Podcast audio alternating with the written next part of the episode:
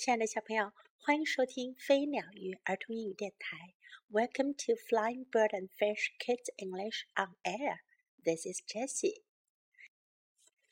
今天我们要讲的故事来自于一个非常出名的系列绘本《Henry and Mudge》。我们要讲的是他们的第一本故事《The First Book of Their Adventures》，他们的第一本冒险书。Henry and Mudge》。在这本书当中啊，总共有七个小故事。这次老师会分几天给你们讲完哦。先听听今天的两个小故事吧。Henry Henry had no brothers and no sisters。亨利没有兄弟，也没有姐妹。I want a brother, he told his parents. 我想要个弟弟，他告诉他的爸爸妈妈。Sorry, they said. 抱歉哦，他们说。Henry had no friends on his street. 在亨利家住的街道上，没有亨利的朋友。I want to live on a different street, he told his parents. 我想要住在一条不同的街道上，他告诉他的爸爸妈妈。Sorry, they said. 抱歉啊，他们说。Henry had no pets at home. 亨利家里没有养宠物。I want to have a dog, he told his parents. 我想要养只狗，他告诉他的爸爸妈妈。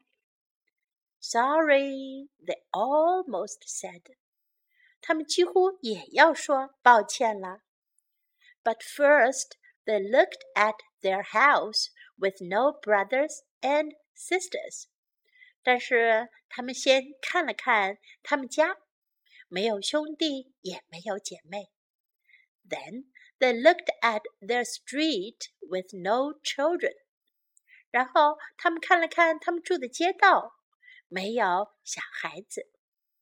Then they looked at Henry's face. 然后他们又看了看亨利的脸。Then they looked at each other. 然后他们又互相看了看。Okay, they said. 好吧，他们说。 I want to hug you. 我想要抱你们。Henry told his parents. 亨利告诉他的爸爸妈妈。And he did. 然后他就这么做了。Mudge，马基。Henry searched for a dog. 亨利在找一只狗。Not just any dog, said Henry. 亨利说：“ 可不要一只普通的狗哟。Not a short one, he said. 不要矮小的狗。Not a curly one, he said. 也不要卷毛的狗，他说。And no pointed ears. 也不要有尖尖的耳朵的狗。Then he found Mudge. 然后他找到了玛姬。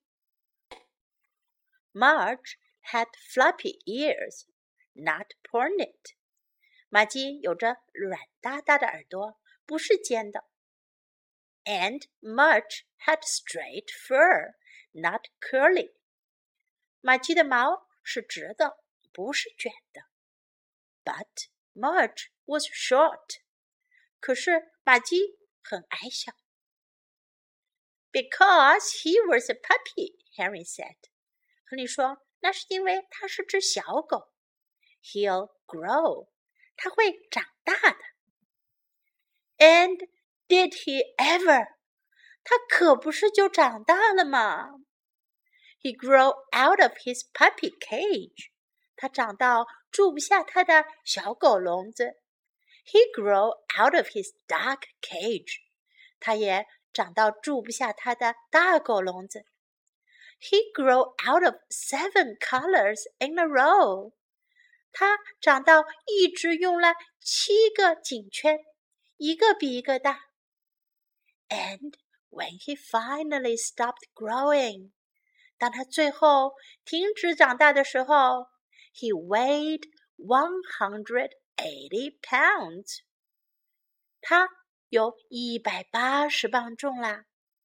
He stood three feet tall，还有三英尺高，几乎像亨利一样高。And he drawled，他还流口水。I'm glad you're not short, Henry said. 我很高兴你不矮小，亨利说。And Mudge licked him, then sat on him. 玛姬就舔了舔他，然后坐在了他身上。现在我们来看看今天我们学到哪些英文呢？Brother，哥哥，或者是弟弟、兄弟；brother，brother；sister，姐姐或者妹妹、姐妹；sister，sister。I want a brother，我想要有个弟弟。I want a brother。 I want a brother. I want to live on a different street. 我想住在一条不同的街道。I want to live on a different street. I want to live on a different street. I want to have a dog. 我想要养只狗。I want to have a dog. I want to have a dog. 前面这三个句子都用了 I want，我想要。I want. No brothers and sisters，没有兄弟姊妹，没有兄弟也没有姐妹。No brothers and sisters. No brothers and sisters. No children，没有孩子。No children no children. Each other, 彼此，互相。Each other, each other. I want to hug you. 我想要抱你们。I want to hug you. I want to hug you. 又是一个 I want 的句型。He'll grow. 他会长大的。 He'll grow. He'll grow. One hundred eighty，一百八十。One hundred 是一百的意思。One hundred, one hundred, eighty 八十。Eighty, one hundred eighty 一百八十。One hundred eighty.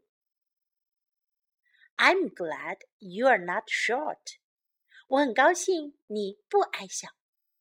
I'm glad you are not short. I'm glad you are not short. 现在我们来听一下这两个小故事的原声版本。Henry Henry had no brothers and no sisters. I want a brother, he told his parents. Sorry, they said. Henry had no friends on his street. I want to live on a different street, he told his parents. Sorry, they said. Henry had no pets at home. I want to have a dog, he told his parents. Sorry, they almost said. But first they looked at their house with no brothers and sisters. Then they looked at their street with no children. Then they looked at Henry's face. Then they looked at each other. Okay, they said. I want to hug you, Henry told his parents. And he did. Mudge. Henry searched for a dog. Not just any dog, said Henry. Not a short one, he said. Not a curly one, he said. And no pointed ears. Then he found Mudge. Mudge had floppy ears, not pointed, and Mudge had straight fur, not curly. But Mudge was short. Because he's a puppy, Henry said. He'll grow. And did he ever? He grew out of his puppy cage. He grew out of his dog cage. He grew out of seven collars in a row. And when he finally stopped growing, he weighed one hundred eighty pounds. He stood three feet tall, and he drooled. I'm glad you're not short, Henry said. And Mudge licked him, then sat on him. 小朋友们，今天是亨利和玛姬故事的第一部分。接下来我们会听到更多关于亨利和他的好朋友玛姬的故事。别忘了收听哟。This is Jessie saying goodbye.